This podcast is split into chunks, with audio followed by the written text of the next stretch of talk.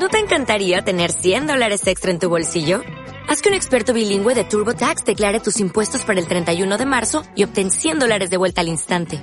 Porque no importa cuáles hayan sido tus logros del año pasado, TurboTax hace que cuenten. Obtén 100 dólares de vuelta y tus impuestos con 100% de precisión. Solo con Intuit TurboTax. Debes declarar para el 31 de marzo. Crédito solo aplicable al costo de la presentación federal con TurboTax Full Service. Oferta sujeta a cambios o cancelación en cualquier momento.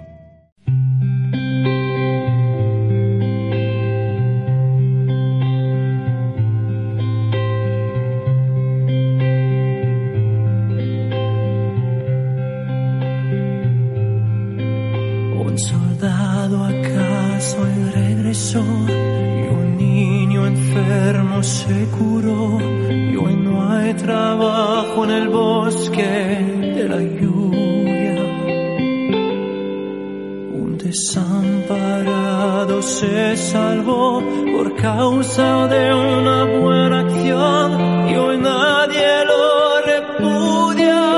Aleluya. Aleluya. Y aleluya, después de tanto tiempo, por fin llegó el corte del director, el corte de Zack Snyder, el montaje de la Liga de la Justicia.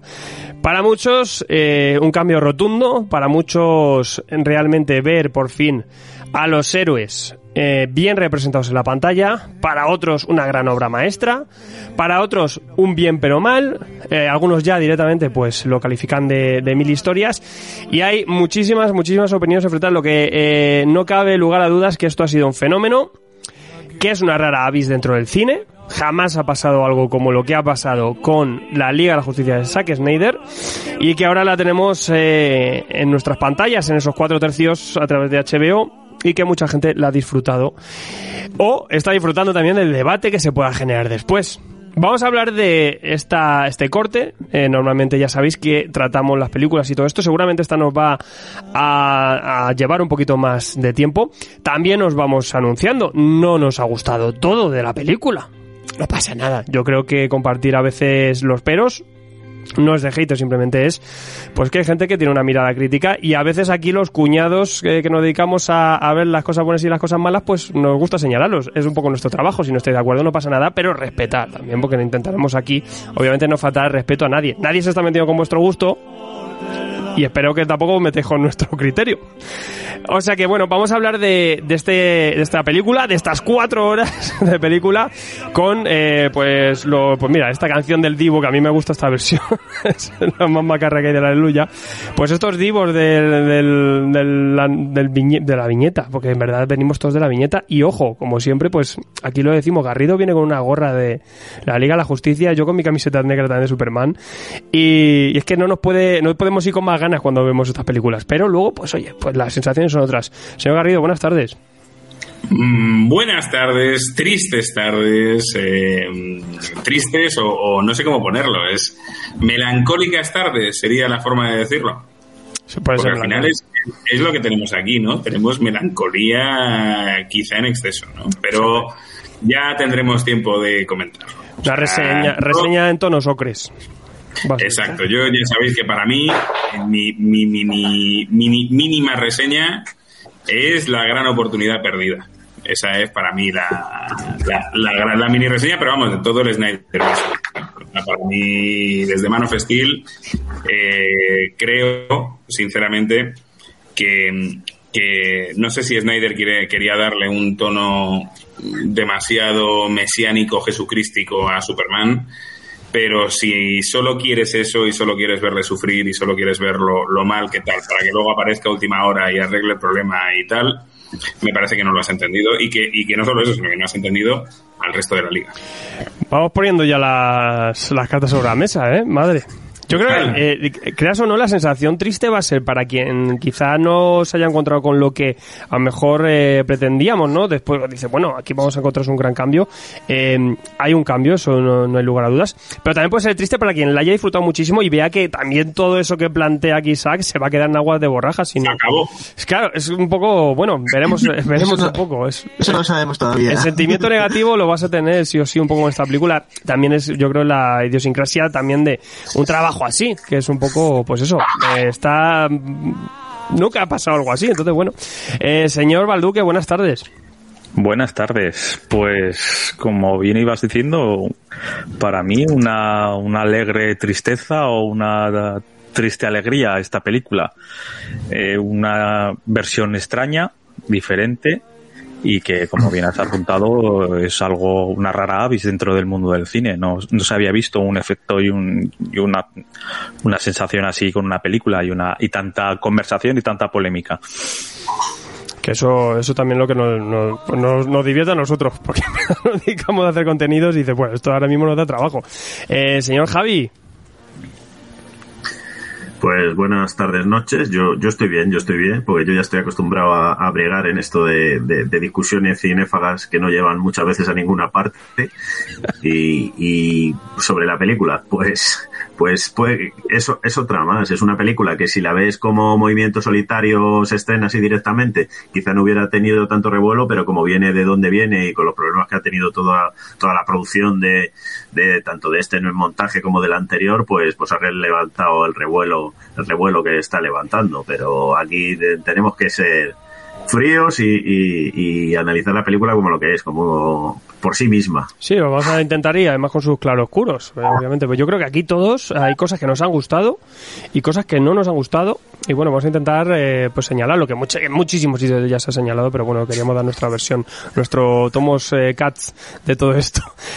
Señor eh, Gonzaga, buenas noches, tardes. Sí, tardes, noches.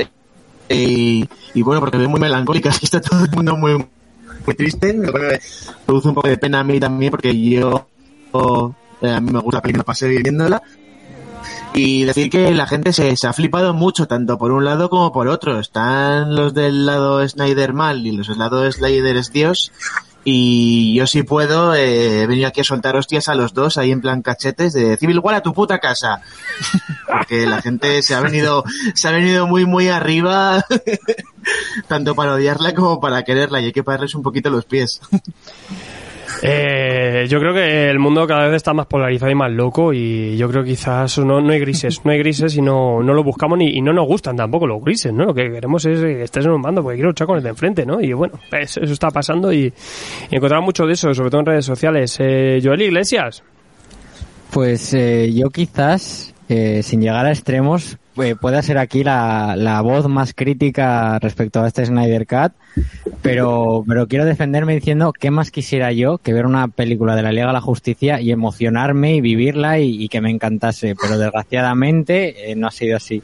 Eh, me gusta mucho también lo que ha comentado Javi, porque si te paras a pensar el movimiento por el que ha salido esto, cuesta un poco ser objetivo y analizar la película, pero coño, al final tengo que juzgar el, producto que he visto y, lo que he visto, pues ya adelanto que no me, ha, o sea, no me ha cambiado la película que vi en 2017. Ya que ha habido opinión, también sí que yo tan pequeño apunte. A mí me ha, empezó a gustar bastante al principio y, me fue perdiendo la, cinta, fíjate, luego lo machacaremos, pero me empezó a gustar bastante. Eh, pero luego dices, claro, y una vez luego analizas y ves el conjunto, pues bien y mal por otro lado. Y también se entiende por qué la gente lo disfruta y por qué lo ha pasado bien, y también se entiende por qué la gente le pone los peros que, que también entiendo y, pondremos aquí. Eh, es una película que, como decimos, lo, lo raro eh, ha sido cómo ha salido, ¿no? Eh, es que esto fue todo un culebrón. Eh, ahí lo tenemos. Y ahora tenemos ese reestreno en cine, eh, en, en, en, streaming.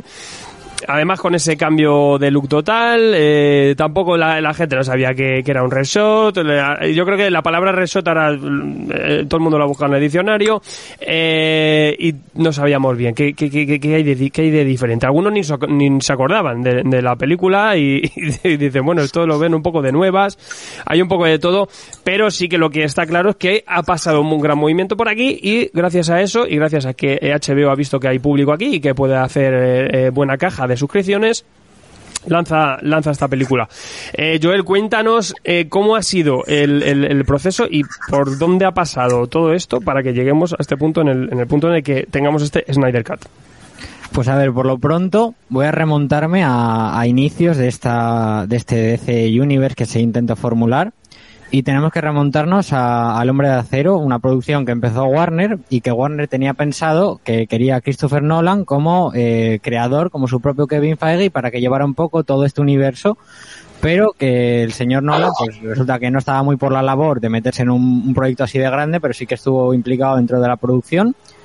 Entonces recurrieron al señor Zack Snyder. Y Zack Snyder, pues bueno, nos dio su visión de Man of Steel, funcionara más o menos en taquilla, fue, le fue bastante bien y entonces tiraron un poco por eh, Zack Snyder como cabecilla de este universo. Entonces después de Man of Steel, pues ya eh, llegamos a, a Batman contra Superman, donde eh, se conoce que Warner ya empezó a meterle un poco mano a las ideas que tenía Zack Snyder de, su universo y su estilo de películas, de, de, recortarle por aquí, no me metas esta escena, ponte, ponte en este tiempo, que no podemos sacar una peli de, de tanta duración, tal, pero bueno, ahí de momento le, estaban dejando bastante libertad. El problema pues vino cuando en, taquilla Batman contra Superman y, y, no solo en taquilla sino en recepción crítica pues la peli se, se pegó un ostionazo muy grande por todos los lados. Entonces debido a esto eh, con planes ya establecidos de, de cara al futuro eh, las cosas cambiaron dentro de Warner y, la, y su relación con Zack Snyder. Eh, había muchos proyectos sobre la mesa, eh, había pelis de Wonder Woman, pelis de Flash, pelis de Cyborg, había un montón de cosas programadas, pero que se fueron diluyendo con el tiempo. Y incluso la propia Liga de la Justicia en un, en un origen eh, y estaba concebida como dos partes que se iban a estrenar, no sé si en dos años de, de diferencia. Entonces llegamos a la producción de la Liga de la Justicia y el famoso corte de Zack Snyder. Eh, por lo pronto, el, corte de Zack Snyder, eh, luego hablo un poco más de él, pero eh, Warner aquí ya lo tenía muy atado en corto hasta el punto que le pusieron una, una niñera, que ahora mismo no recuerdo el nombre de quién era, alguien de, del estudio para que supervisase de todo el tiempo la, dirección de Zack Snyder en cada momento del set. De hecho, eh, comentan que no podía estar uno sin el otro en el set de rodaje para, para que Snyder no la liara porque le quería, como hemos visto, Snyder quería hacer una peli de cuatro o tres horas y el estudio solo quería una de dos horas. Eh, Snyder quería meter conceptos como un romance entre Batman y Lois Lane y el estudio dijo que ni de puta coña y un montón de movidas más que, que empezaron a decir no hagas esto, no hagas lo otro. Eh, el traje negro Superman tampoco se lo dejaron poner y un montón de cosas. Entonces, eh, a, a, duras penas Snyder consiguió eh, terminar el, el, rodaje y la producción de la película. Pero durante la postproducción de, la Liga de la Justicia, pues lamentablemente su, su hija, una de sus hijas adoptadas, eh, falleció de, debido a un suicidio y esto afectó de tal modo que Snyder, aunque en un principio no, no, no quiso renunciar a ello y quiso luchar un poco también porque con, precisamente con, con, con esta hija era con quien compartía su afición y, amor por el mundo de los superhéroes y quería como terminar esto para dedicárselo sobre todo a su hija. Pero al final pues eh, las cosas mm, salieron mal y, y, no se vio capacitado para seguir en esta producción y se tuvo que salir. Entonces eh, se recurrió a, a Josh Whedon para que terminara la película. Y, en, un principio mmm, iba simplemente a montarla en postproducción y tal, pero luego eh, metieron más mano todavía y Josh Whedon empezó a hacer los famosos reshoots que implicaron eh, otros dos, tres meses de, de grabaciones, eh, volver a los actores y tenemos también por ahí el tema del famoso mostacho porque Henry Cavill de aquella eh, estaba grabando eh, una película de Misión Imposible y por contrato no, no, podía afeitarse. Entonces tuvieron que grabar todo el tema de, la barba y todo eso que luego salió como salió.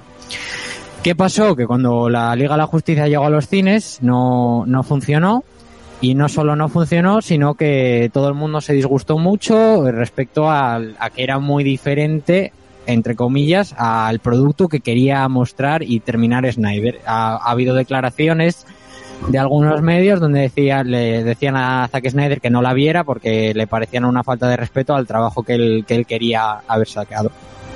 Entonces, un tiempo después de esto, eh, Zack Snyder, a través de las redes sociales, sobre todo Twitter, empezó a hablar de, del, del Zack Snyder eh, Justice League, el Snyder Cut famoso que empezó a hacerse. Él comentaba que tenía una versión muy diferente a, a, la que se había visto en los cines y que cambiaba mucho la película, pero por aquel entonces todo, todo eran rumores, realmente nadie llegaba a creerse eh, que existiera este corte real hasta que Jason Momoa, actor que interpreta a Aquaman, habló de, este corte, di- diciendo que la lo había visto y que le había parecido una película completamente diferente. Fue a raíz de estas declaraciones en la que los fans empezaron a crear el movimiento del Snyder Cut. Movimiento que a su vez eh, Zack Snyder empezó a, promover por las redes sociales, iba soltando, mira, tengo, te pongo aquí una fotito en blanco y negro del, del corte, te pongo una fotito de tal, pero luego se conoce que este Snyder Cut que eh, decían haber visto algunas personas eh, no era un producto terminado, era un producto que era la idea original de Snyder sin los recortes de Warner. Eran escenas eh, tipo storyboard o tal que conformaban la película, que era un montaje que lo había usado para enseñar a productores y tal, para financiar y en su momento conseguir el dinero. Entonces, esta película nunca estuvo te- terminada del todo.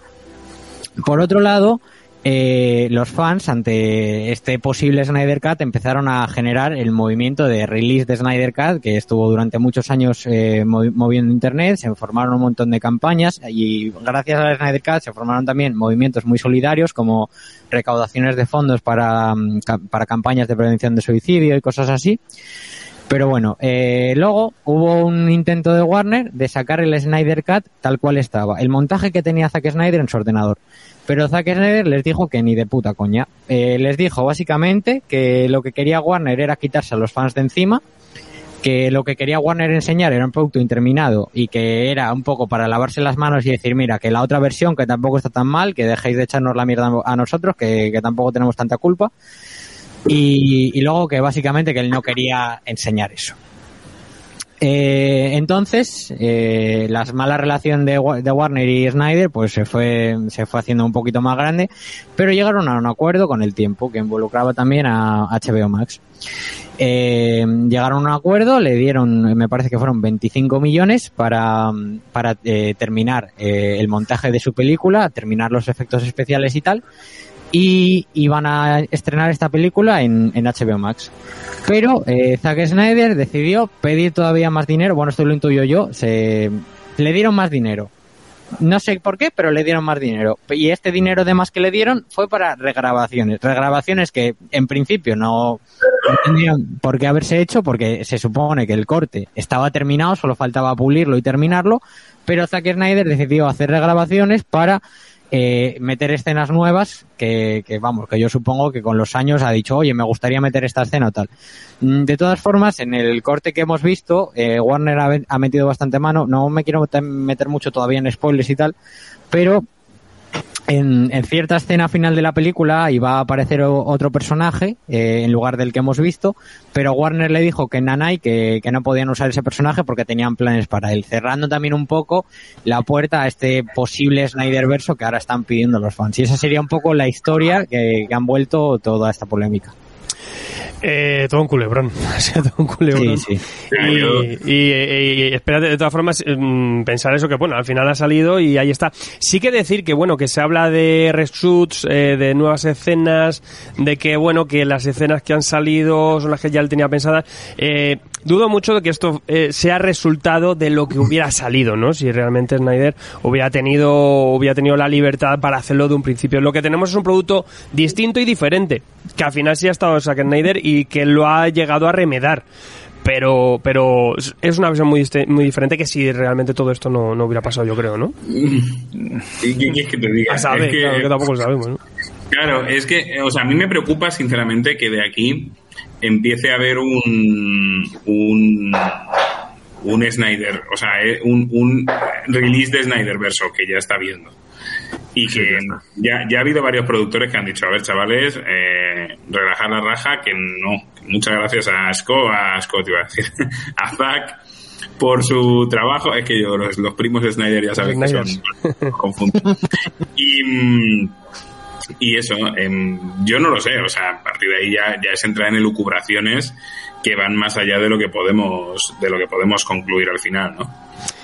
Sí, yo creo que al final es, es- bueno, eh, no sabemos. Hombre, con el revuelo que ha creado y la, y la tendencia que, que la gente ha tenido pues para ver esto, eh, podría funcionar en el cine. No sabemos. Eh, yo, la, eh, la- bueno, también Javi, me ibas a apuntar algo. Yo os quería hacer una pregunta también. Eh, sí, sí, bueno, bueno, era sobre esto, sobre el movimiento este que ha contado que yo creo que está bien que han mandado la película, pero yo creo también que aquí hay una maniobra en cierta medida inteligente de Warner HBO Max para, para llevar, porque sabía la polémica que esto iba a generar, tanto a favor como en contra, para llevar suscriptores a su canal. Han aprovechado. Tenemos este este Snyder, toda la campaña que está por detrás, estrenamos esto en nuestra plataforma, que es de la más baja de todas, la que menos, la que menos público está teniendo, la que menos había crecido, y que le estaba, que Netflix estaba por encima, que Amazon, Amazon Prime estaba también por encima, dice, y esto nos va a llevar eh, comentario en redes, comentario y trayectoria y gente que se sume, incluso que se haga socio solo para, para poder ver el, el, el Snyder Cut este. Además también se la han vendido a, Apple para la gente que no tuviera porque creo que el Snyder Cut se puede ver en, en ciertos países en Apple, en Apple TV, o sea que yo creo que también aquí los de Warner han dicho ya, ya, ya nos hemos gastado dinero, ya no, ya el, di- ya el, el- le hemos empezado a dar dinero, así que le damos un poquito más y estrenamos y, y yo creo que comercialmente a nivel de Warner, no sé lo que se habrán gastado, no van a recuperar el dinero que se han gastado porque fue una peli súper cara ya la primera versión y esta también, pero rentabilidad a nivel de movimiento en redes y de conocimiento de HBO Max de la plataforma, yo creo que eso sí les ha beneficiado, sí les ha salido beneficioso. Eh, no solo por, por lo que comentas de generar eh, au- ventas y usuarios de la plataforma, sino que también la peli se ha empezado a gestar durante la pandemia que estamos viviendo y un periodo de tiempo donde no se pueden hacer producciones nuevas y, y generar contenido para esta plataforma, un contenido que tenían ahí y del que apenas tenían que, grabar nada, porque la idea original no era regrabar nada, era simplemente coger un material que existía y terminarlo. Entonces vi- es- viene de ahí la oportunidad de hacer algo durante la pandemia para publicarlo y generar este movimiento también. Acabo de ver en Twitter, justo antes de hablar nosotros, em, que ha salido como las. ¿Cómo decirte? Como, eh, como, eh, ¿Cómo se llama la medición esta de la tele? La métrica. Audiencias. Rating. Las Audiencia, audiencias. audiencia. Las audiencias, las audiencias. Y, y os va a sorprender, pero ha hecho menos que Wonder Woman, ¿eh? O sea, eh, parece ser, en número de espectadores, ¿eh? O sea, parece que en el primer fin de semana han hecho 1,8 millones de espectadores en la, en la JLA y, y en Wonder Woman fueron 2,2. Es O sea, que yo- estamos al nivel, yo estamos te- al nivel de Tommy, de Tommy Jerry. A mí me, No- gusta- me gustaría no- saber cuánta gente del hashtag eh, se la ha pirateado. que yo creo que es bastante, ya te digo que, que aquí son muy zorros. Eh, yo pre- una pregunta que os hago al principio. Eh, ahora la hemos visto. ¿Hubiera funcionado esta película en un cine como primer estreno? No. No, no, rotu- rotundamente no. Estoy, estoy negando con la cabeza, pero porque no me veis, o sea, pero porque estamos esto es radio, amigos, pero eh, ni de coña. O sea, es que no le vendes a un cine que tiene que estar cuatro. O sea, ya no te digo que no se lo vendas al público, te digo la ocupación de las salas de cine. O sea, ninguna, ninguna productora eh, lo va a aceptar. Y esa es la diferencia. O sea, por eso decimos, y lo hemos comentado, lo hemos comentado ya varios, o sea, estos días, estos días pasados lo hemos comentado varios. Esto es una peli que no ha pasado por la mesa de corte. Es que ese, ese- ese es- ese es uno de los principales problemas que le vemos a esta película, que no ha pasado. O sea, eh, la, la gracia de una película es que hay un editor y que luego dice, vale, esta escena no sobra, venga, va, pues dos horas y media, venga, va, pues tal. Es la misma razón. Hace poco también eh, eh, Peter, el, el Señor de los Anillos, Peter Jackson. Jackson. Peter Jackson dijo que las versiones extendidas de Señor de los Anillos son, están hechas por y para fans Y para hardcore. claro. O sea, no, nunca, o sea, que su versión definitiva de Señor de los Anillos es la de los cines. Que la otra es como, bueno, chavales, pues si os ha Es que gustado, yo creo que esto. aquí hay, un, aquí hay un problema, te doy paso Joel, eh, que quizá de pretensión, ¿no? Llamar a esto el corte del director, cuando es una versión extendida, realmente, pues ver, ya que quizá entramos en un el director no hizo la conflicto de... película. ¿Eh? Que el director no hizo la película, en este caso no es una versión extendida. Claro, Han quitado un montón de, quitaron un montón de metraje de Snyder y metieron en Joss Whedon. Aquí sí que es el caso de... Yo es- Es una versión extendida y a su vez es versión de Ojo, ojo, Snyder. eh, yo- eh, es, un corte, yo- es un corte y un montaje del director cuando hay un trabajo de montaje. Cuando hay un trabajo de añadido, es una versión extendida. Para mí, esto es una versión extendida. Pero, pero han quitado... Bueno, ya lo digo luego, pero... Eh, No, no, pero no, yo, estoy, yo quería estoy con Gonzaga, ¿eh? Estoy con Gonzaga. yo, yo quería apuntar que, nosotros, que somos fans, conocemos a los personajes y tal, nos podemos tragar la peli de cuatro horas, aunque sean en varios visionados, sobre todo porque la tenemos en la plataforma. Pero yo, esto en 2017, no, no hubiera podido ir con nadie a ver una película de la Liga de la Justicia de cuatro horas porque mis amigos no son fans y me dicen, tú estás loco, no me meto cuatro horas en una sala de cine. De verdad, el público medio general, que se nos duela o no a los fans de, estos productos, no somos nosotros. La mayoría de gente que va es gente muy, muy casual. Va a ver una peli de dos horas, tres como mucho en un caso rollo Vengadores en Game, que era un- una culminación muy grande de un universo. Pero Fueron tres, ¿no? Fueron dos y pico. fueron No tres. dos, dos muy largas. No, no llegó a tres, pero dos muy largas. Pero nos estamos poniendo ya en, en cuatro horas que, que a la gente, si no tiene un ritmo muy, muy, muy bien marcado y muy bien llevado, se pueden hacer muy duras y yo me creo y quiero pensar que si llego a verla con algún amigo mío en el cine, dice, tío, vámonos, que no aguanto más. Eh, el de Josh Whedon dura dos horas y once segundos, con créditos. Apunte. Eh, la eh, mira, decía yo, nadie aguanta cuatro horas, no sé qué. En el cine, vale, lo pueden tener. Yo me vi la de Josh Whedon seguido de haberme visto seguida Perdón, entera la perdón. de- Es que sabía que ibas a decir eso. Perdón. Eh, estoy hablando de un público general. Ya sé, Gonzalo, sí, que sí. muchos maratones. Yo también los veo. Sí. Pero yo estoy hablando de mi colega Sergio, No. que, con el que voy al cine, que ese Pero que no estoy- me aguanta dos sí. horas casi. Si estoy de acuerdo contigo. Si estoy completamente de acuerdo contigo. Es decir, la gente ya le cuesta ver una película de hora y media en el cine para ver cuatro horas al cine no va a entrar. En su casa a lo mejor sí, pero al cine, al cine de coña. Eh, decir que yo me vi la película de, de Josh Whedon seguido de verme la de Snyder, para tener frescas las dos. Y de la de Josh Whedon que dura, que sí, sí, fueron seis, fueron seis, siete horas bastante intensitas. Además, en intermedio eh, tuve un directo con Alfred y con Joel en Instagram que también estuvo muy intenso. y decir que, que la mitad de la película de Josh Whedon no está en la película de Zack Snyder. Y más, diría que incluso más de la mitad de la película de Whedon, de escenas que están en la Whedon no están en el Snyder. Así que sí que De, es... de hecho, yo creo que los añadi- Mm. los, lo- los reshoots de, de Whedon son los que están fuera, eh, lo que aportó un poco. Y, y ca- casi que aquí Snyder coge el material que él tenía con un montaje Que, que para mí es igual que el que tenía Whedon, pero con estas cosas en medio. Con estos añadidos y estos, Yo no diría y estos igual. injertos. Di- Diría muy similar. Muy similar, Casi no similar, sí, sí, claro, re- realmente. O sea, pero real, yo Sí, hay un momento en el que tenemos. Yo hablo un poco de estructura. Bueno, aquí, por ejemplo, Gustavo Caña en el directo de Patreon dice: Eso tiene una solución fácil, dividirla en dos como Avengers Infinity War. Sí, podría funcionar si tienes tanto que contar. De hecho, aquí incluso estamos viendo que es una. Sería un. Pues eso, hay tantas cosas. Eh, Es que la cosa es que esta parte iba a ser la parte 1 de dos que iba a hacer Zack Snyder encima. O sea que ya, Yo tengo- ya sabría si irte a más partes. Os voy a contar mi, mis, mis pros y mis contras. Eh, para mí, la película gana. Gana frente a la de Whedon, eso por supuesto, eso lo primero. Eh, y eso creo que no se, no se está debatiendo en ningún lado. O sea, realmente tenemos una trama que tiene mucho más sentido, eh, tenemos un villano que te funcione más o menos, tiene mucho más desarrollo, los personajes que no tenían película, sobre todo Flash o Cyborg, están mucho más desarrollados. Ahora, con el resultado que queda.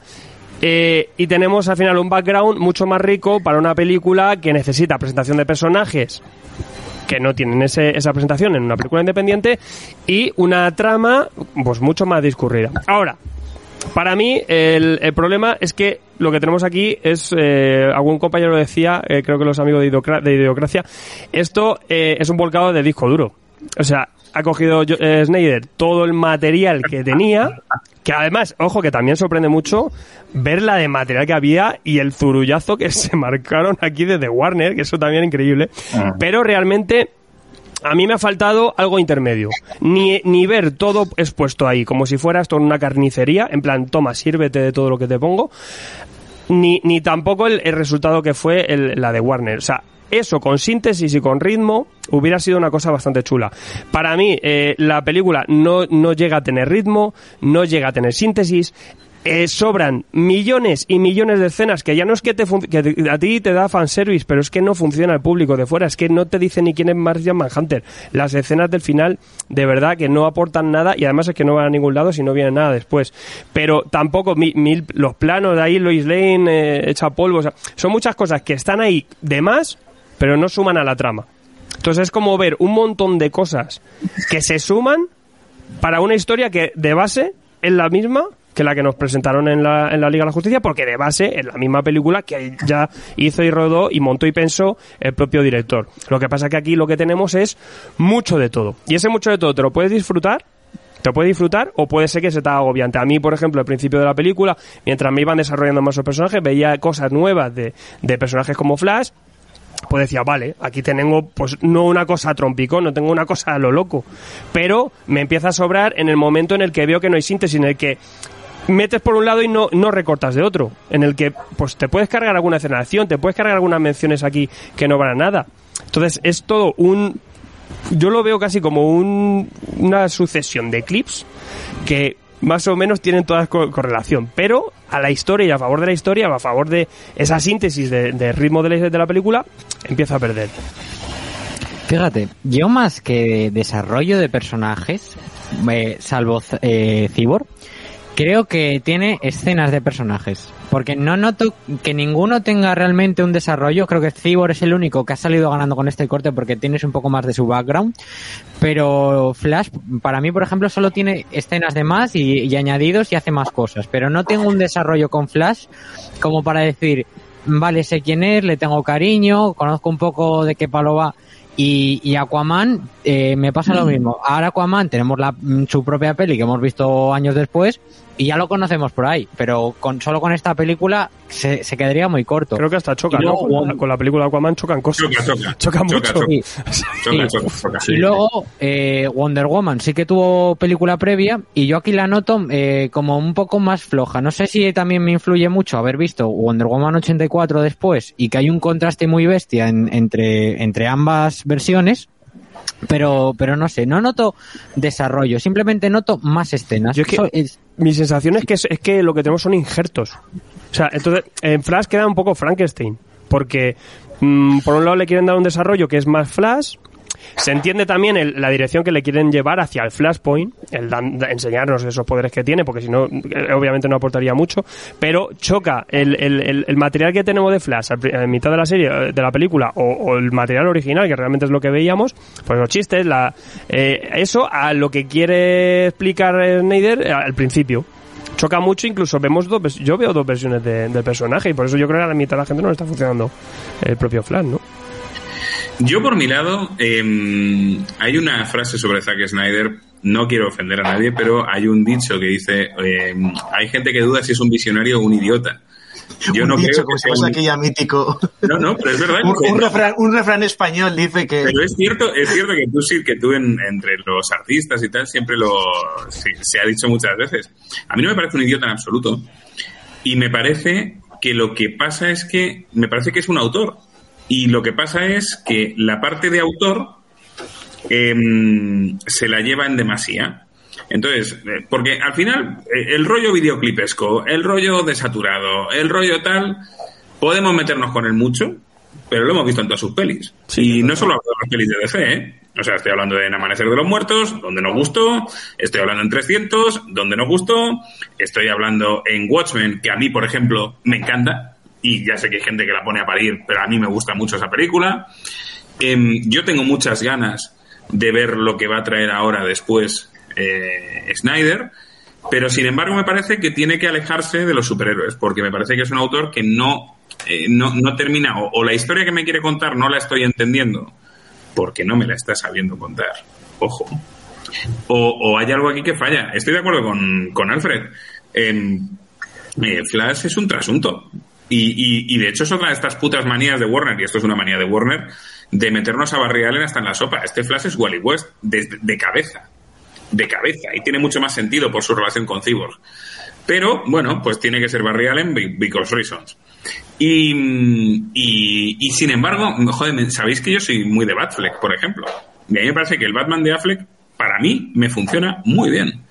Y son cosas que, que en la película me funcionan, el Batman de Affleck me funcionan. Estoy con Joel en que Wonder Woman, mm, habiendo visto las películas de Wonder Woman, pues dices, pues macho, no sabes manejar a, a Gal Gadot. No sabes. O sea, no sabes llevarla bien o no está cómoda contigo o hay algo que falla entre ese director y esa, y esa actriz.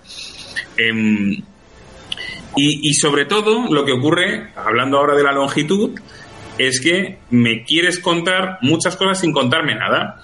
Y hay un, y hay un tema que, no, que, que vamos a abrir un melón dentro de este punto de autor. Sí, y de verdad que seguro que hay algún loco de internet que lo ha hecho. Pero si aceleramos las escenas de, de- de- de- las escenas de cámara lenta a cámara normal, es que me ha puesto el culo a que, a que, a que hay un, a que nos ahorramos una hora de película. De verdad lo digo. Sea, apunte, una- un, apunte rap- un apunte rápido. Hay varias escenas, porque las vi seguidas. Hay varias escenas de, de Snyder que están en cámara lenta, que la versión de Whedon estaba en la cámara normal. ¿Me lo dices en serio? Sí, sí, sí, sí. Me estoy flipando. Una escena, una escena, por ejemplo, cuando, cuando Warman entra en el museo y la- el primer disparo que le hacen, que Bella va y la esquiva en vez de hacerlo con el, con el brazalete, en la de Snyder está a cámara lenta y en la de Whedon está a cámara un poco más rápida. No lo voy a decir normal porque la bala si no, se- no se vería. pero, Fíjate, pero- y creo que hay, y creo que hay tres o cuatro más. Garrido. Es que eso, eso ocurre. O sea, eso ocurre y nos damos cuenta de que, de que son errores. Hay aciertos maravillosos en la película. El, el- el hecho de presentarnos a Darkseid en la batalla, en la batalla previa, en la batalla pre- eh, pretérita, es maravilloso. Este Penwolf no pinta nada ahí. No pinta absolutamente nada. Pero sin embargo, metes a Darkseid y ya le metes un aire, un contexto, una, una vida que antes no tenía. Eh, ah, no sé con quién dice- no sé quién me respondió en Twitter eh, que claro aquí hay un problema y es que cuando cuando Snyder o los guionistas no sé quién será el guionista esto reconozco que no me lo sé de memoria eh, nos quieren contar algo hay Serio, cosas que se, quedan, que se quedan como fuera del, del contexto. Es decir eh, hubo alguien que me recriminó en Twitter que me dice no es que pues yo digo bueno va Darkseid Darkseid como villano de gran- como gran villano es un bluff y es verdad, no, no sale en la película, en, en el- la resolución, que sí, que es que luego iba a hacer para la segunda peli. Bueno, pues vale, pues como no hay segunda peli y no la va a ver nunca, coño, ya que ha regrabado, pues métele a que se pegue un par de tollinas con Superman. Es que- Independiente. Eh, hay un pequeño problema, que es que yo creo que todo lo que vemos nuevo suma, pero no puede afectar. Es que no afecta a la trama. Entonces, es la sensación que tenemos de que es en base, la base, la misma película, porque todo lo que añaden enriquece, pero no afecta. Darcy está ahí, le mete fondo, pero Darcy no puede participar en la película de forma directa. Entonces, porque si no el trabajo y el dinero que habría que meter es, es mucho, es mucho más, es muchísimo más. Entonces, Lo yo que- creo que el problema es que eso, que todo lo que tenemos no, no, no llega a meterse bien. Entonces, bueno, Mi duda, mi duda es porque la persona esta de Twitter me dijo, no, es que no tenía, en la batalla de contra los dioses y tal, no tenía el poder Omega. Y yo digo, ¿y eso te lo sacas tú Porque lo sabes. de tu película que te en tu cabeza, porque en ningún momento, o, o estoy muy, o, o- no estaba atento a la película en algún momento que decía que ganó el poder Omega después, o, o- o ya nos estamos montando, o sea, ya estamos dando por buenas las teorías que nos montamos en la cabeza, las damos por buenas en, dentro del, del- de la peli, que ya eso ya sería la hostia. Eh, fíjate, ya que hablas de Darkseid, eh, yo no, no quería meterme en esto tan pronto, pero bueno, ya que estamos, eh, yo, yo tengo un problema con Darkseid en esta película y sobre todo con la escena que has dicho, Garrido, la, esta pelea contra los dioses y tal.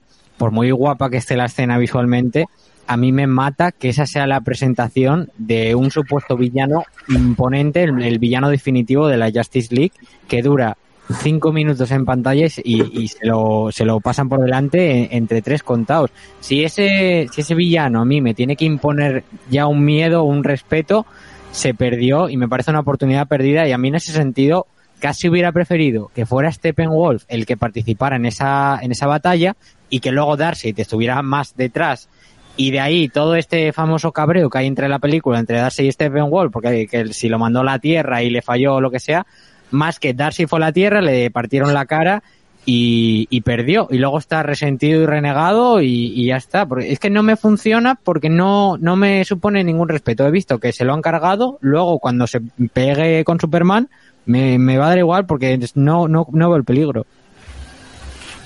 Yo, yo lo que creo también es que esta película nace coja desde el principio. Eh, el concepto, más allá que, de la versión de, Whedon, la versión de Snyder, porque tú quieres hacer una, un universo cohesionado de superhéroes y metes dos personajes o tres que tienen película y te metes cuatro más que, nadie los conoce, salvo los que sean fans. Hombre, son conocidos mm, mundialmente porque han tenido series, han tenido dibujos, pero tienes que, que hablar sobre Aquaman, Flash, eh, Cyborg y los malos sin tener ninguna ningún background anterior de, de este universo. O sea que tienes que presentar a todos los personajes de una vez.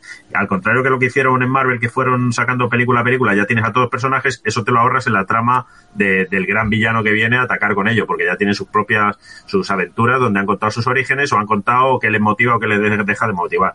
La versión de, la versión de Whedon, que tampoco es exactamente una versión de Whedon, sino Whedon mm, hizo una versión, pero luego Whedon no la firma. Luego los productores le cortaron también un huevo de escenas que él quería poner porque Whedon vio lo que tenía Snyder, no le gustaba porque su filosofía es completamente diferente y ah, rodó dos o tres, cuatro, cinco, seis escenas más, incluso, pero luego los productores tenían tal cacao que, ni, que ni es una película de Snyder, ni es una película de Whedon, y es, es un Frankenstein de, de, de ambas, es una mezcla rara que, que no tiene ni pie ni, ni cabeza. En en esta nueva, pues sí, ya se puede decir que es 100% Snyder, ha tenido el, el control, que él dice que tuvo el control además absoluto de esto porque no cobró, que le dijo lo de Warner, yo me quedo con el control de esto, pero no cobro, no cobro un sueldo por el montar, por el remontaje este, sino que quiero tener un poco más de nivel, a pesar de que como siempre le van a tocar lo que ha dicho antes Joel, de que a este personaje no me lo pueden meter porque tenemos planes para él.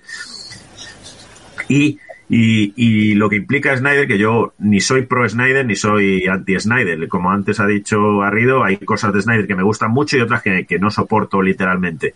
Y, pero lo que implica es ir a la mesa de montaje y tomar decisiones. Tú no puedes, lo que antes habéis comentado de la escena del tiroteo de Wonder Woman, yo también he visto las comparaciones de las dos escenas y en la escena de Snyder ha montado todo. Si el tío se queda sin balas, tira la pistola al suelo, cambia la ametralladora de un disparo a ráfagas y se ve todo. Cuando en la versión de Snyder es que hay cosas que no son necesarias. Tú coges directamente la ametralladora y dispara, no tienes por qué contarme todo y encima con cámaras lentas. Tiro la bomba hacia el cielo, en la de explota en el segundo, en la de Snyder la bomba a cámara lenta tarda unos segundos interminables en el aire en explotar y, y eso suma minutos y suma a veces eh, metraje innecesario, que, que de síntesis, síntesis, y yo no le voy a dar clases a Snyder, que sabe más de cine, 100 millones de veces más que yo, eso, eso te- teniéndolo de principio.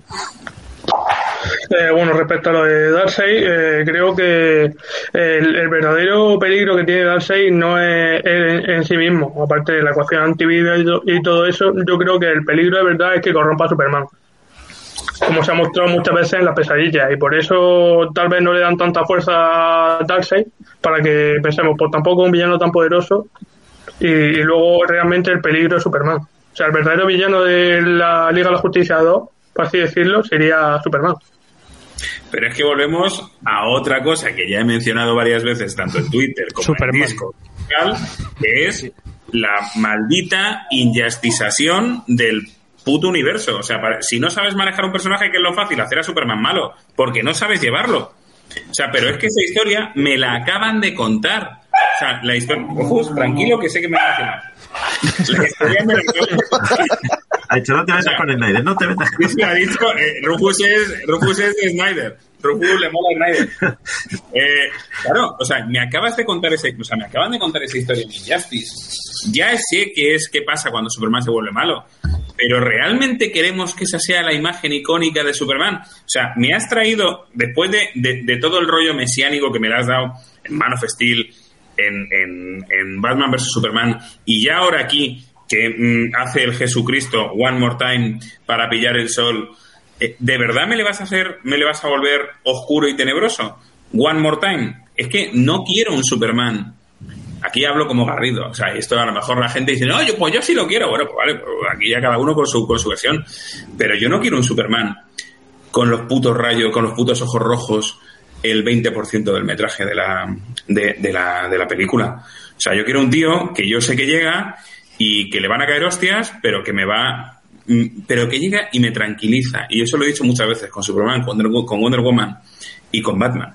Que llega y que no mata, que llega y que tranquiliza, que llega y que sé que las cosas van a ir bien. Todo este mensaje que nos han dado desde Man, desde Man of Steel, de no, no, es que la S es esperanza, ya, ya, ya lo sabemos, pero ¿qué te parece si en lugar de decírmelo me lo demuestras? Claro. Un poquito. Sí, no, no, ¿Sabes? no, no, Y lo es la, la manía de oscurizar lo, eh, todo, de batmanizarlo todo también, es un poco eso. Totalmente, pero es que además, pero es que Batman tampoco está, tampoco hace falta que Batman sea oscuro todo el tiempo. Bueno, es que Batman. Batman eh, para mí, por ejemplo, la trama del papelito con el retrato robo de... O sea, todo eso... ¿Qué, qué me quieres contar? El- el- tío. pf, eh, yo que sé, todo de Gordon ahí, que eh, no Ah. sé quién dibuja y es un murciélago, pero es un parademonio, y ahí se monta una investigación. Todo eso realmente que aporta. O sea, yo creo que eso, eso, por ejemplo, es un ejemplo, una escena más de, de, de... Yo no sé si tenéis un amigo que de repente, eh, el típico que no sabe resumir y que os cuenta todo y se tira tres horas para contar una cosa que te lo puedo contar en dos minutos y con mucha más gracia. Pues a mí me pasa eso. soy yo. A mí me a mí me pasa que esta, eh, sí, a mí me pasa que esta película es la misma película mejor contada, pero más larga y más pesada. Entonces depende de tu paciencia si eres capaz de aguantar eh, todos, todos, todos los detalles o, o quieres un poco de síntesis y ya te empiezas a mover así. Ya, a mí me empezó a pasar y, y- y acabé pues haciendo directos en Instagram reaccionando un poco a esto. Porque, porque me empezó a perder, porque perdí la paciencia de que me estés contando de todo, cosas que sobran, eh, como dices, secuencias a todo detalle, que no me haya quitado nada para meter un poco de ritmo. O sea, al final hay un punto en el que dices, me estás perdiendo porque mm, tengo con muchas ganas, me está gustando lo que me está sumando, porque enriquece todo más. Sé que no se puede meter porque al final esto es un Frankenstein, pero, pero joder, que, es que ya depende de, de tu nivel de decir, bueno, me la voy a ver tres veces, para entonces estás con todas las ganas. Pero depende un poco, hay algunos que dicen, bueno, con que me cuenten lo mismo en dos horitas menos, te aplaudiría y me levantaría de la silla. Depende un poco. Eh, a ver. Yo quería comentar varias cosas de Superman, se me ha ido un poco el hilo. Decir que todo esto viene de lo que ha comentado Joel, del tema de que querían que este universo cinematográfico de DC tuviese a Nolan pues, de cabeza y mucho rollo caballero oscuro. Y ya empezamos de que, vale, queda muy bien poner muy triste y muy intensito a Bruce Wayne Batman, pero si lo haces con Superman, pues no queda, no queda igual. A ver, Zack Snyder. Además, Zack Snyder, de- después de haber visto varias declaraciones suyas y, y cómo habla de Superman y lo que, lo que he visto en las películas, eh, tiene un fetiche muy raro con poner a Superman, pues ya hemos visto como el Batman de Nolan y encima además quiere hacerle de villano, porque la intención prim- primera, según lo que he visto de, de Snyder, que es- luego se ha visto reflejado un poco en los sueños estos que ha de, de Flash Forward, era meter a Superman de villano y con la ecuación de la antivida. Quería hacer un rollo por lo que podía interpretar eh, Anakin Skywalker Darth Vader. Pero con Superman no, no lo puedes hacer. Nos falta aquí Mai para hablarnos de la ecuación de la actividad, porque eso también es un tratamiento aquí de que bueno. Oye, eh, dos cosas. Eh, la primera, el tema Superman. Eh, hasta cierto punto te puedo comprar eh, una versión muy alejada de, de los cómics eh, de Superman, una versión alternativa, ¿no? No tiene, no tiene por qué tampoco ser fiel al material original. Pero no, si haces eso, no pretendas venderme tus películas o tu saga de película como la épica superheroica como me la estás vendiendo. Porque no sé vosotros, pero yo he notado en esta, en esta película, bueno, y en la de Whedon también, pero bueno, eh, en este concepto de película, eh, esa falta de, de épica, que eh, si la comparo con los Vengadores sale perdiendo obviamente, pero ese sentimiento que comentaba Garrido de esperanza y tranquilidad, de ver a, juntos a la Liga de la Justicia y decir, vale, se va a salvar el día, como que se pierde mucho y se diluye. No, no noto ningún momento donde los vea como un equipo y, y pueda venirme arriba y, y que se me y emocionarme y que se me erice el pelo. O sea, me falta todo eso en la película. No me funcionan como grupo, no me funciona la épica superheroica. Es como todo demasiado triste y oscuro. Yo, y luego, yo, yo creo que dicen, la gente dice, bueno, esto es, es puro cómic, pero cómic de los 90. Yo creo que sí, que, que se basa un poco en la pose. ¿Y qué y tiene en- eso de malo? Te reviento. eh, que le falta que le falta argumentos y, y Sí. le falta historia. Entonces, no, es acción y ya está. Pero a mí la acción y ya está, pues mm, no me enriquece. O sea, eh, Pero- depende un poco. ¿Es espectáculo? Sí, pero un espectáculo necesita un ritmo. Que no lo tenemos. voy a, voy a algo más con la acción. Porque mm, la, la peli dura sus, sus cuatro horazas, ¿vale? Y, y tiene muchísimo desarrollo. Pues yo con tanto desarrollo me esperaba eh, un final mucho más apoteósico y mucho más eh, grande. Y al final, el, el conflicto, el conflicto definitivo de esta película, que tan, tantas horas me ha llevado a llegar, es eh, el mismo que vi hace años con otros efectos especiales y cambiando dos cositas tontas. Y Como ojo, que me porque falta- incluso esa escena final, para mí tiene un momento anticlimático que de repente se va ahí a hablar con el padre de Cibor o con el Cibor, no, no sé cómo es. Ya no, es Superman, ¿Qué te dice? cortan Pero- y te meten a Superman hablando con Alfred. O sea- ¿Que ¿Para qué? Para decirle, eh, tú debes de ser Alfred. Y el otro, ay, el señor Wayne ya dijo que venía. ¿Para qué vas a ver a Alfred? En vez, vete, vete a la pelea. Vete a la pelea, por favor. Eso era Henry Cavill que quería ver a Jeremy Irons.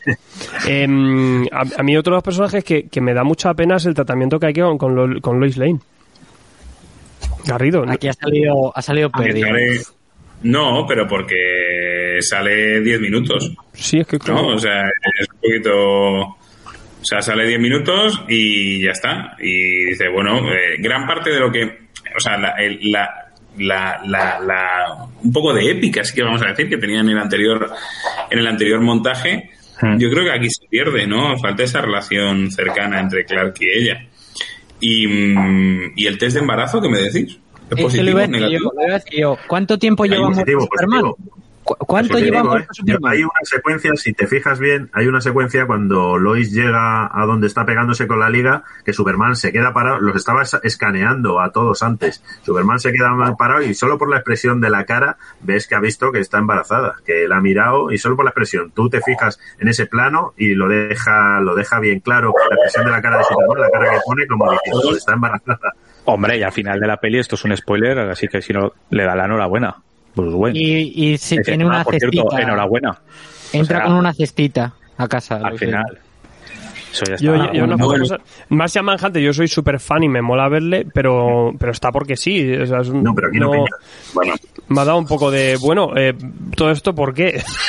Porque no le dejaron meter ¿Y a Green? Lantern. Green Lantern era el cameo final que vendió Zack Snyder hace tiempo, pero Warner le dijo no lo metas porque tenemos planes para el personaje. Y luego la escena esta de, de la otra la otra escena que tiene Martin Manhunter. ¿eh? Sí, bueno, la, la otra escena que tiene Martin Manhunter en la película, que es con Lois Lane y haciéndose de mal, Es que. es que no hace nada en la película, es que la quita sí da igual, Pero- porque Pero ¿qué, no, es no le veo el sentido a esa escena. O sea, en teoría, decidme vosotros, por favor, porque de nuevo yo vuelvo a estar. En teoría, el Martian Manhunter ya había salido en alguna película previa em, Sí. como un general. En, Batman, de- en- general. en Superman era el, el, el mismo personaje que... el no sé qué. Ese- personaje de, de raza negra, que es un general militar, salía ya en, en Superman. Ese ese era Martin Manhunter todo este tiempo. Sí. Vale. Pero entonces, ¿por qué no es ese personaje el que habla con Lois y se hace pasar por Marta?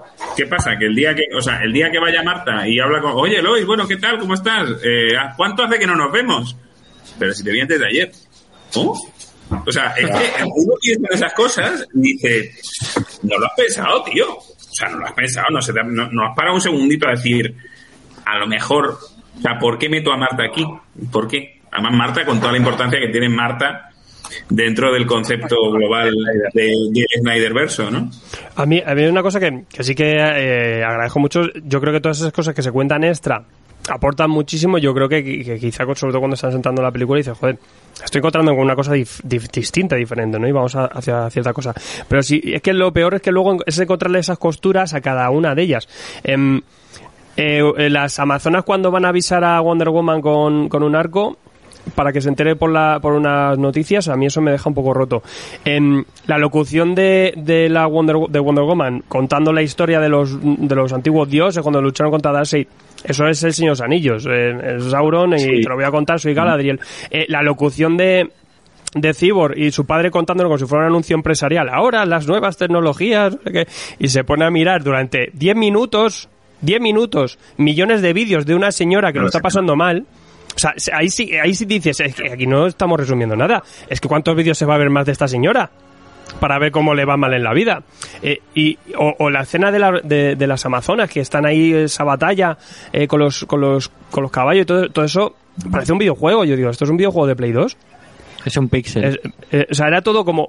Todas estas escenas que pueden tener una idea interesante y que aportan, luego en ejecución es donde ves el Frankenstein, que yo veo que todo queda súper raro. Y, y- y además con una cierta co- incoherencia artística o de estilo, ¿no? Sí, sí, no- Es, es que en esa, en esa secuencia que tú comentabas de Cibor mirando por, por internet, diluyendo y siguiendo la vida de esta persona hasta que termina por ayudarla o no ayudarla, o como diciendo, tú puedes ser un- una buena persona o una mala, y luego tienes, inmediatamente después tienes a Cibor que se supone el padre que le cuenta que puede disparar todos los misiles nucleares de la Tierra al momento y hundir la banca mundial en segundos, y luego cuando van a entrar a la base tarda un segundo en dar luz verde, tarda 15 segundos, que son los típicos de guion de, uy, he pasado la tarjeta y no me da positivo, no verde, este no es el que me va a pasar, digo, joder, tan, tan bueno es Cibor que puede disparar todos los misiles nucleares de la Tierra, pero luego no puede dar a una tarjeta luz verde en un segundo, que tienen que estar ahí esperando para crear la tensión artificial de todas las películas de robos, que, uy, es una tarjeta falsa, a ver si conéctate y darme luz verde que, que el militar este me va a decir algo. Y además, si es un militar, ¿qué, qué, te, qué te va a hacer? Si tú eres, tú eres Flash. Pero hay mucha Es gente- hay mucha gente tiene, que- tiene dentro del propio guion. Que a Flash le- eh, lo de Flash también veían raro lo de tocarle el pelo a, a una supuesta Iris. Digo, ¿qué Ah, estás eso sí, no, bueno, eso parece sí un poco de, de acoso, ¿no? De acoso, como si fuera un acoso. Ah, en vez de salvarla, se para a mirarla, a mirarla, a moverle el pelito y a dejarla en el suelo, como diciendo, ¿pero tú estás salvando a una persona o...? A olerla. ¿Cómo? sí, es verdad, olerla. Puede hacer lo mismo con Superman. Superman, Superman se lo ve venir y le pone la miradita esa de ¿dónde vas?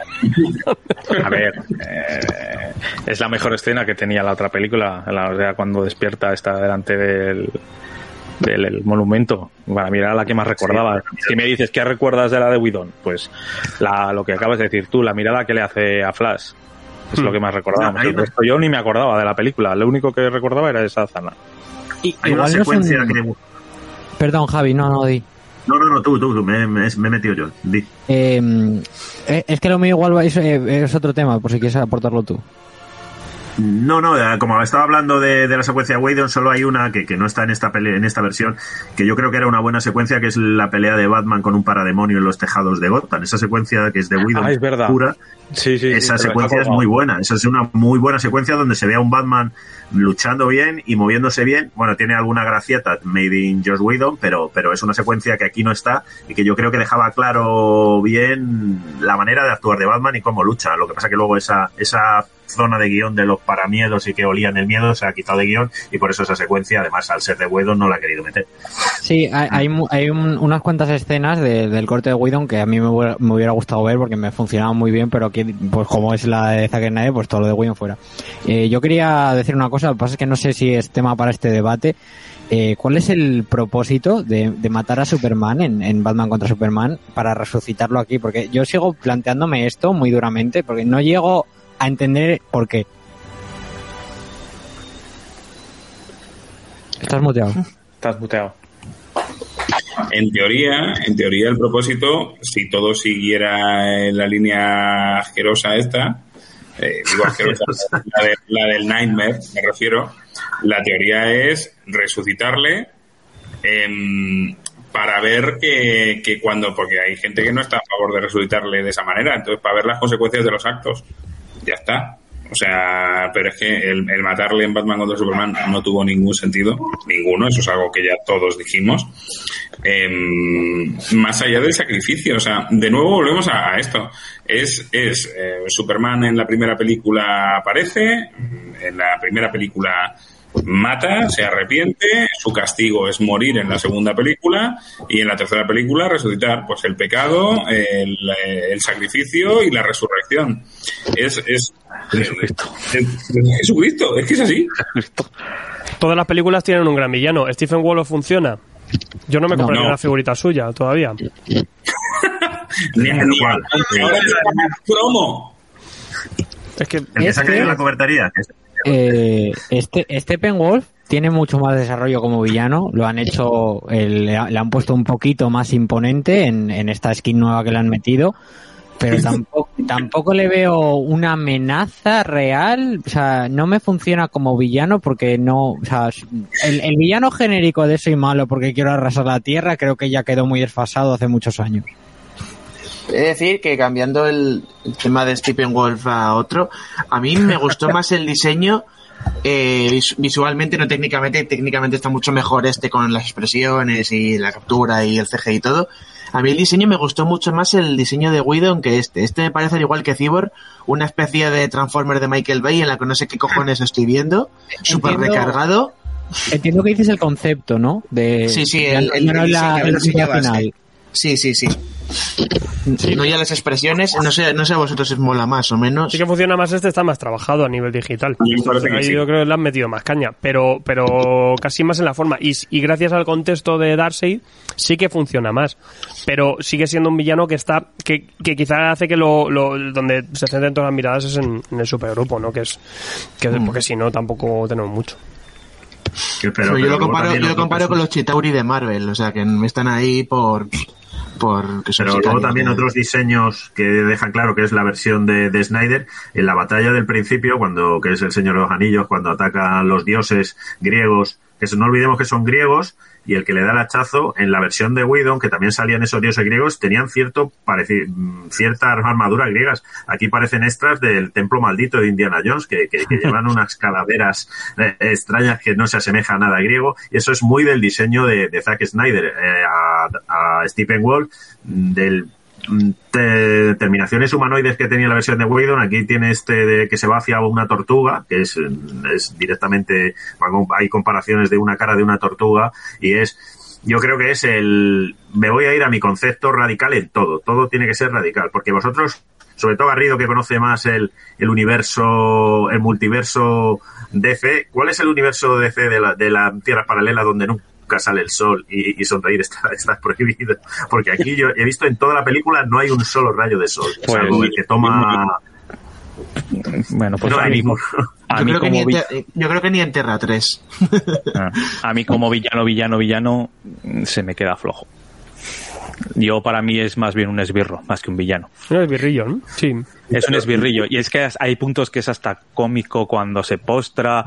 Tiene algunas... Pues era por ahí. No, no, me, no me convence como, como villano. Es mi A mí impresión. sí, sí me... Perdón. Dale, dale. Ah, bueno. Sí, vale, vale. Eh, como el diseño me gusta más que el de la, que la versión de Widow, pero sí que pasa que da la sensación como de que hay veces que te dan ganas de abrazarlo. Y, lo he visto muchas veces, está esa corriente por internet que dice, tengo ganas de abrazar a este penguin. Claro. Es un poco que le. Ojito. Como que tiene un problemita. Es un poco- Sí, claro. Oye, y a mí me ha encantado que los humanos, lo que hacemos, eh, la- todo el mundo se carga una caja madre, los humanos dicen, bueno, entiérrala un poquito. A 10 metros de la tierra, que nadie se. Que aquí no la encuentra si aquí esto, eh, como es un sitio random, nadie va a saber que va a estar aquí.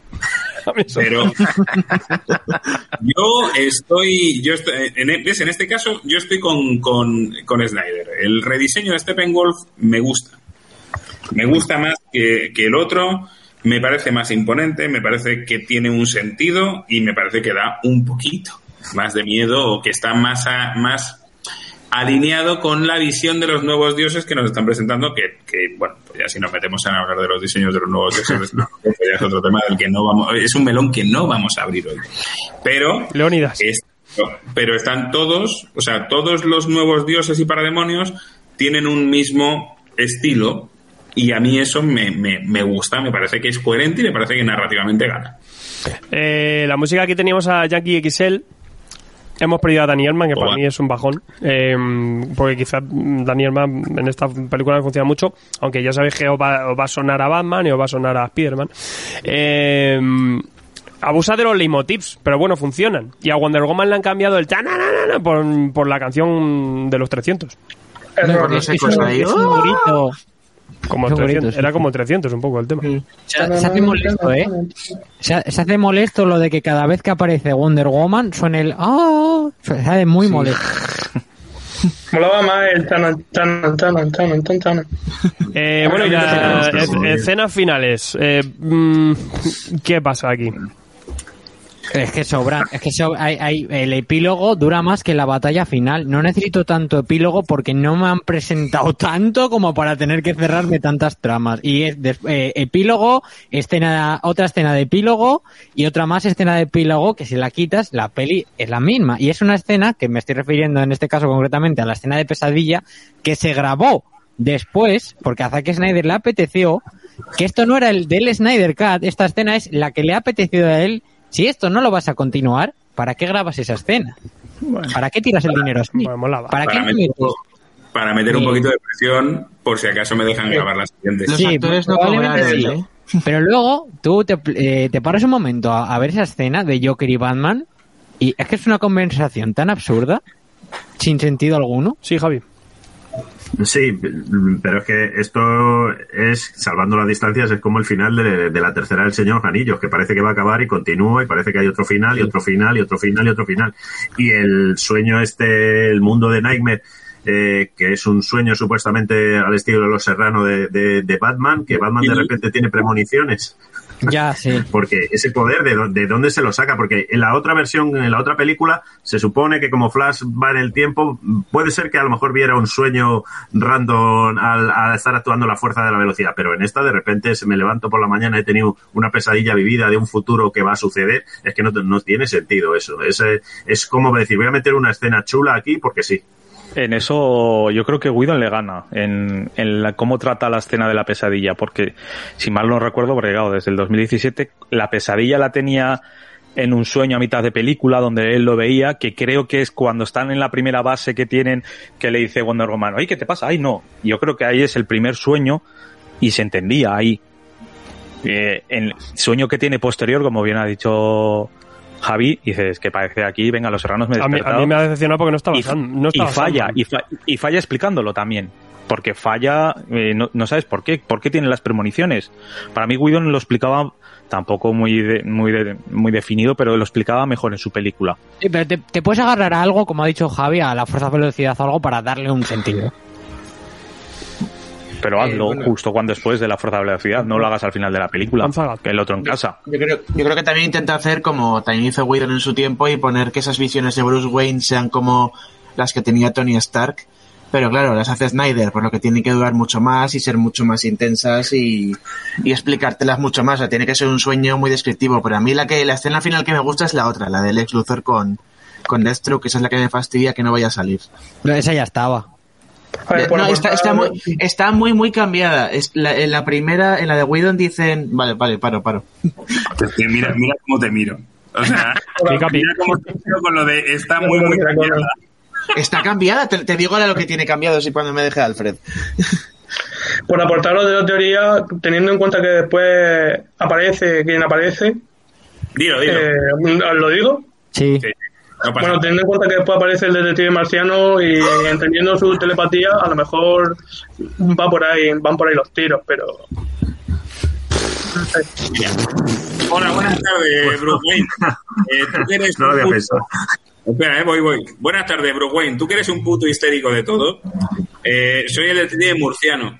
Ah, buenas tardes. Venga, un abrazo. Encantado. murciano. A mí, No eh, yo, como fan y, promotor de los marcianos, porque ni en The Voice quisieron meter al marciano, y no sé qué les pasa de Hollywood. Me parece que, joder, al final me lo, me lo introduces y, y que la gente no así no se encariña, si no sabe ni quién es.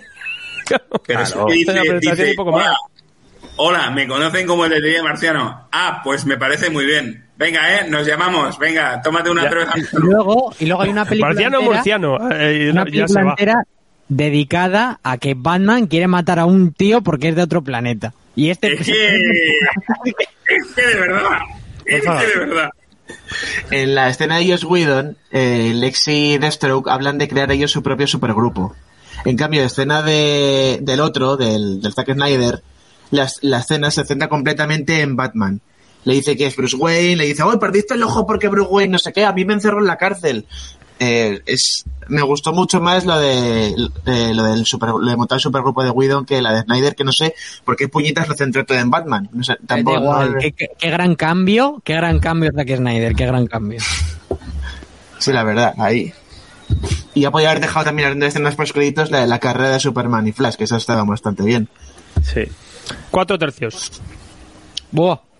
Eh, Vale, por favor. se, habla, favor. se habla de IMAX. Yo sé que, yo sé que se, estren- se han estrenado.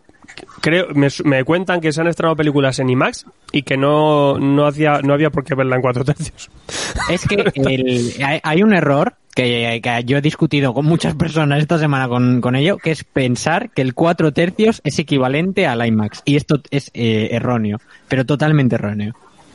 Se me ha puesto en la polla hacerlo en cuatro tercios. O sea, Yo también, lo, yo también lo pienso, ¿eh? Parece una tontería tanto sobre justificar el cuatro tercios como quejarse solamente de que está en cuatro tercios. Me parece una tontería ambas la- las dos. Hombre, No, pero porque- i- igual que tontería que el, el aplicarlo, ¿no? O sea, por because yes, Sí, es- ya está, te ha gustado. Te ha gustado y bueno, y con eso yo creo que con eso al menos llama la atención.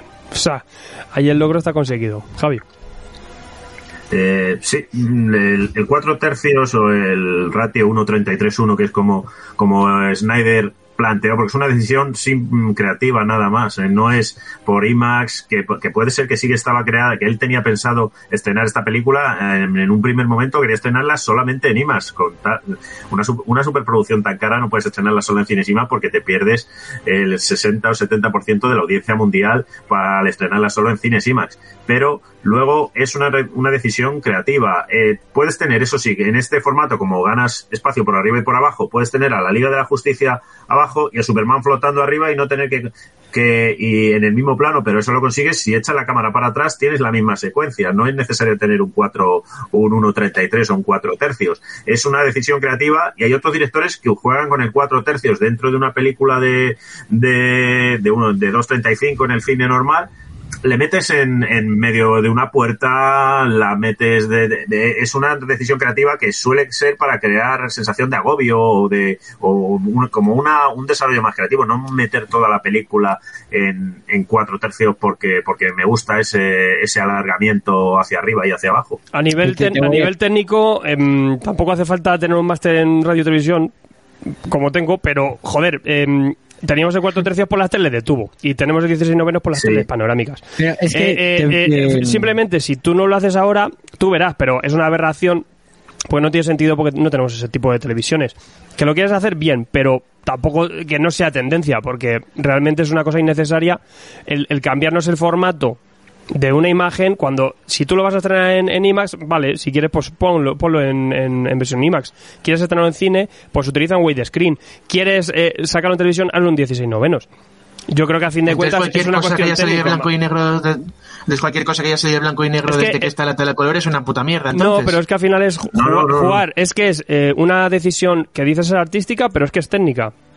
Y a fin de cuentas, pues, pues la gente que, le gusta las cosas bien hechas, pues, pues ve el fallo técnico y le toca los cojones. Porque si tú tele panorámica, ¿para qué coño me lo pones así?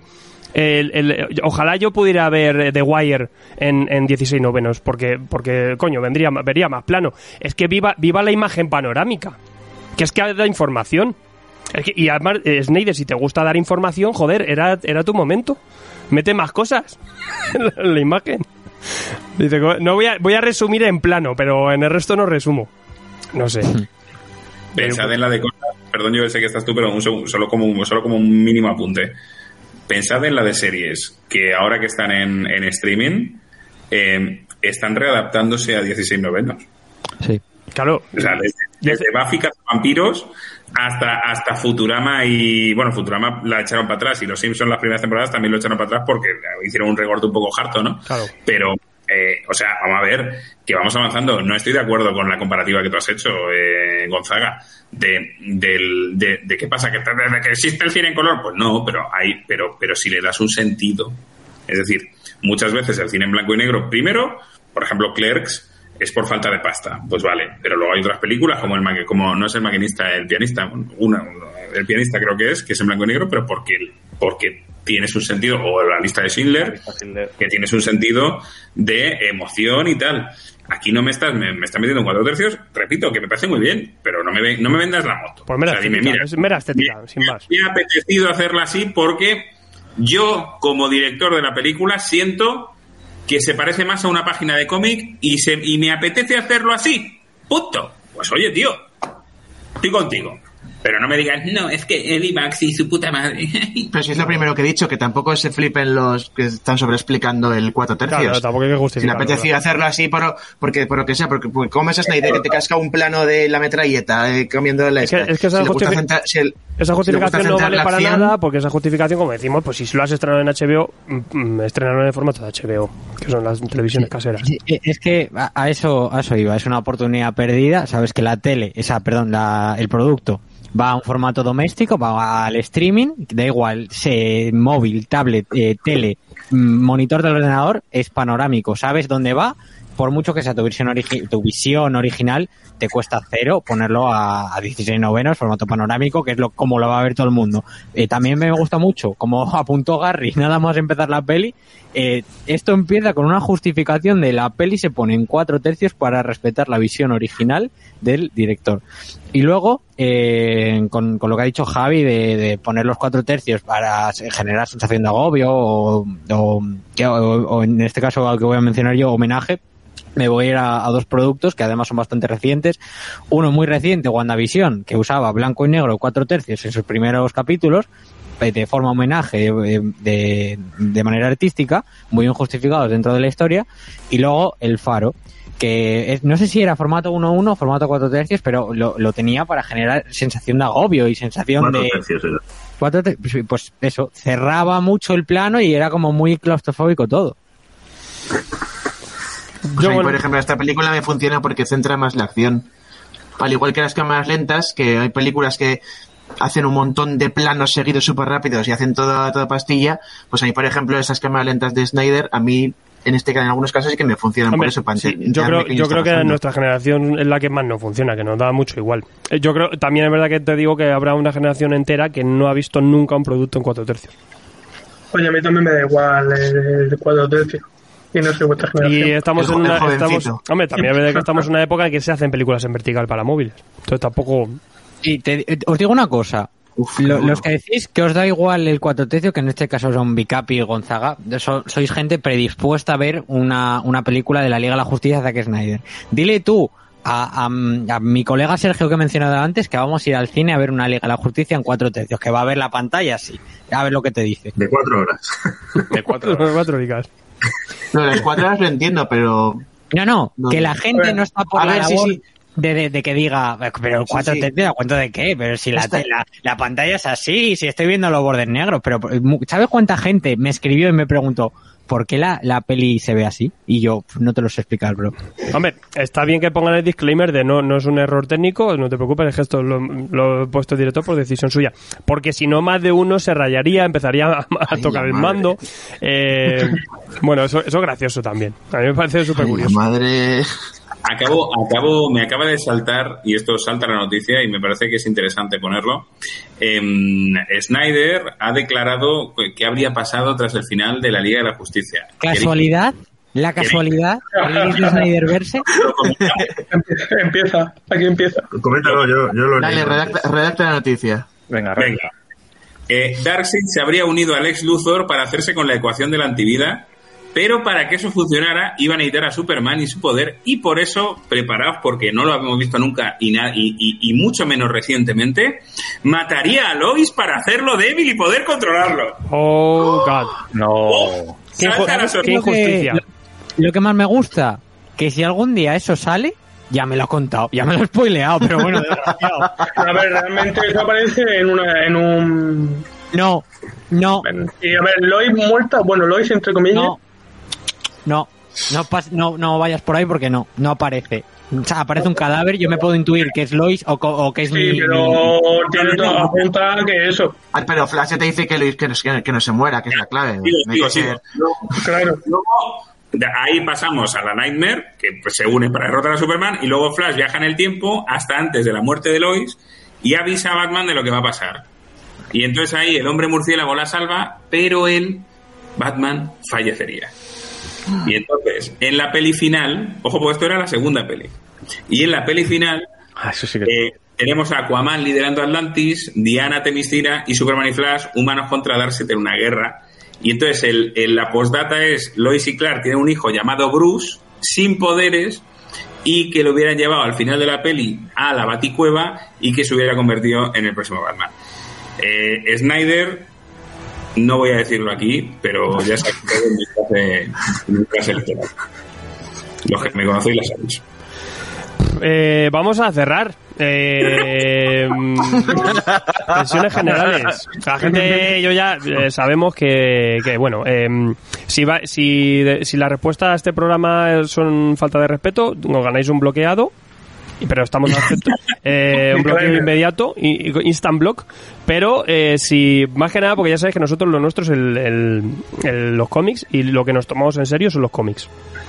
Y las películas son eh, para nosotros un entretenimiento y podemos controlar más o menos y depende mucho de los gustos, la puedes disfrutar. Muchos de nosotros la hemos disfrutado, pero también disfrutamos de encontrar las cositas mal y las cositas bien de esta película.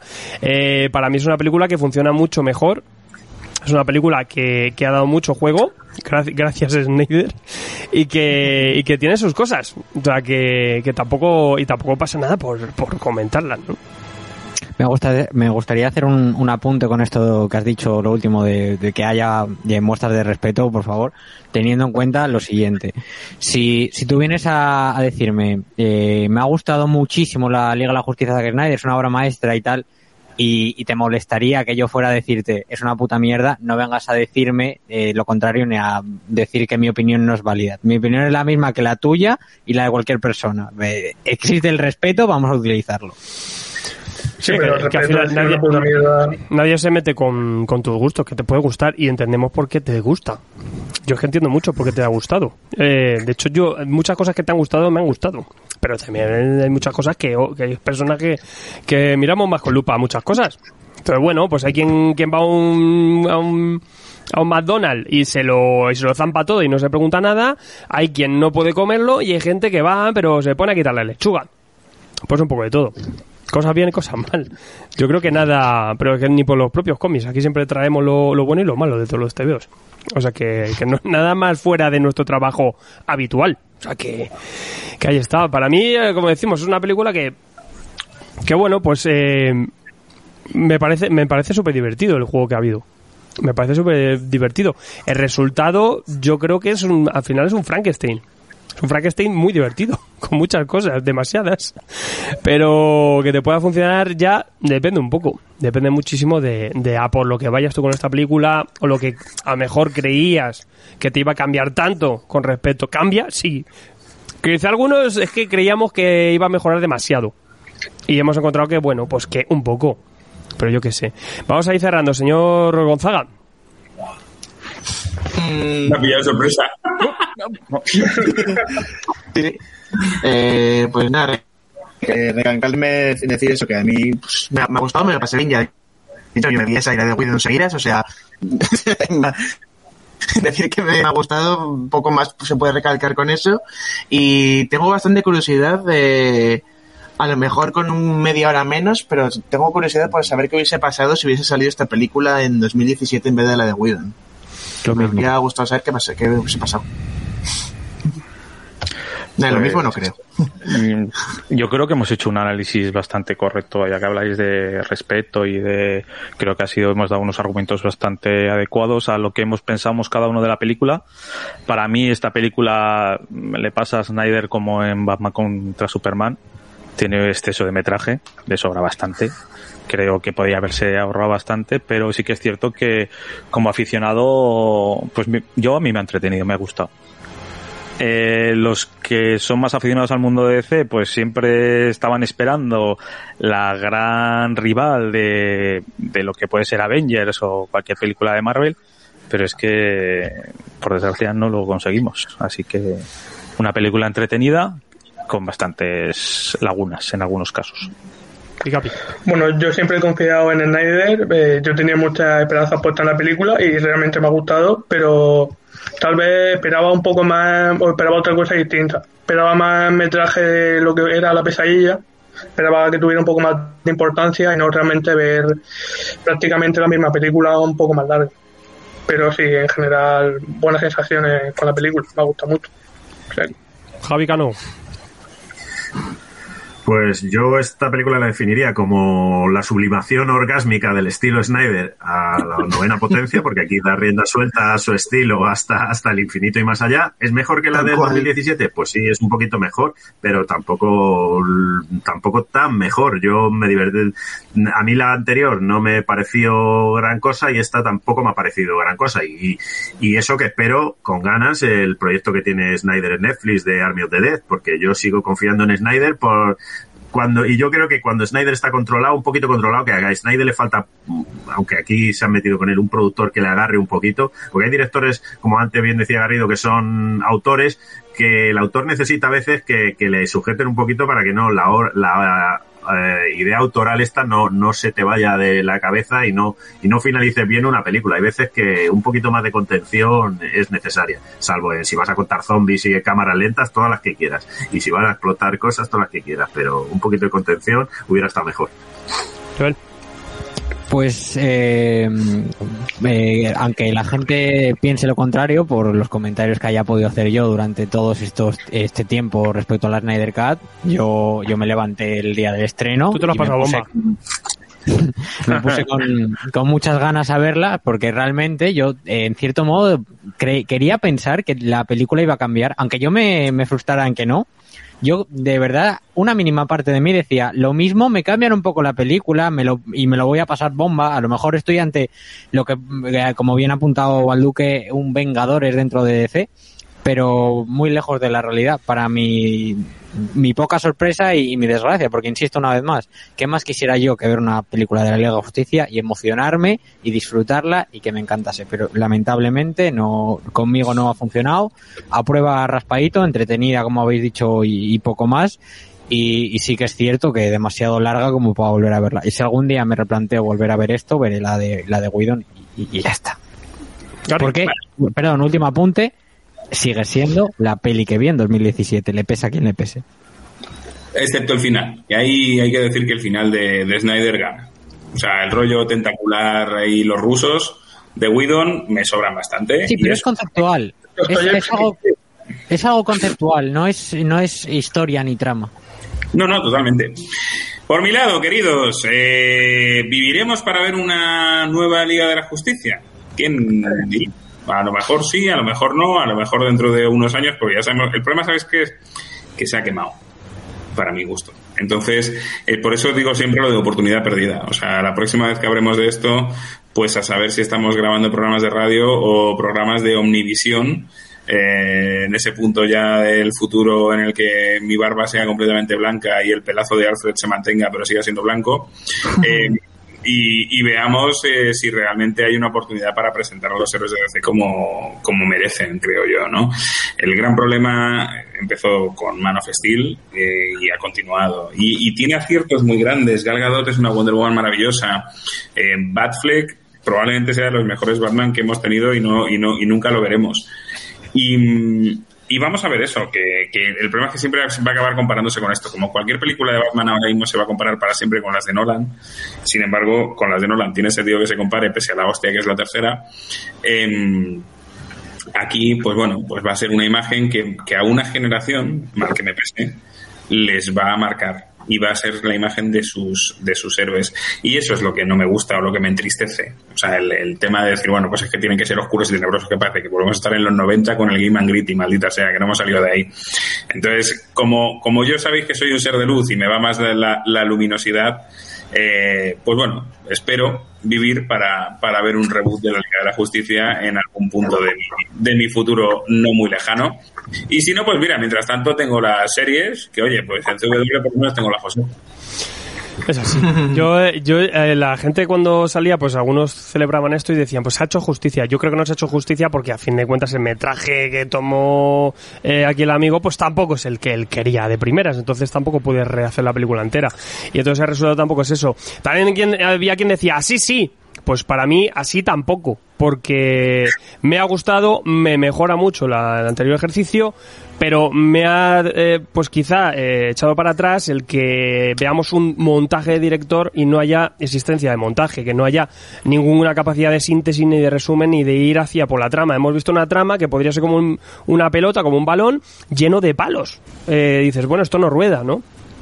Y es un poco eso. Eh, no, no, no hemos llegado a encontrar el, el, punto. Es una putada que también que todas esas escenas enriquecieran todo, pero que no llegasen a meterse con realmente la harina que había que entrar para, para que esta película no fuera un remedio, que no fuera una versión un poquito mejorada de la de Whedon, sino que fuera algo distinto, pues eso era prácticamente imposi- imposible de base. O sea, entonces, bueno, lo que tenemos pues es un... buah, no- nos da pena y muchas ganas de que hubiera sido mucho más de lo que es. Que está muy bien como es, está bien, pero hubiera sido la leche, hubiera sido la leche y todos tenemos muchas ganas de ver esa película de la Liga de la Justicia que- que realmente se haga 100% justicia. Muy bien, un gran trabajo que se ha hecho aquí, pero que, joder, macho, como decimos, pues una oportunidad perdida. No, una oportunidad eh, intentada.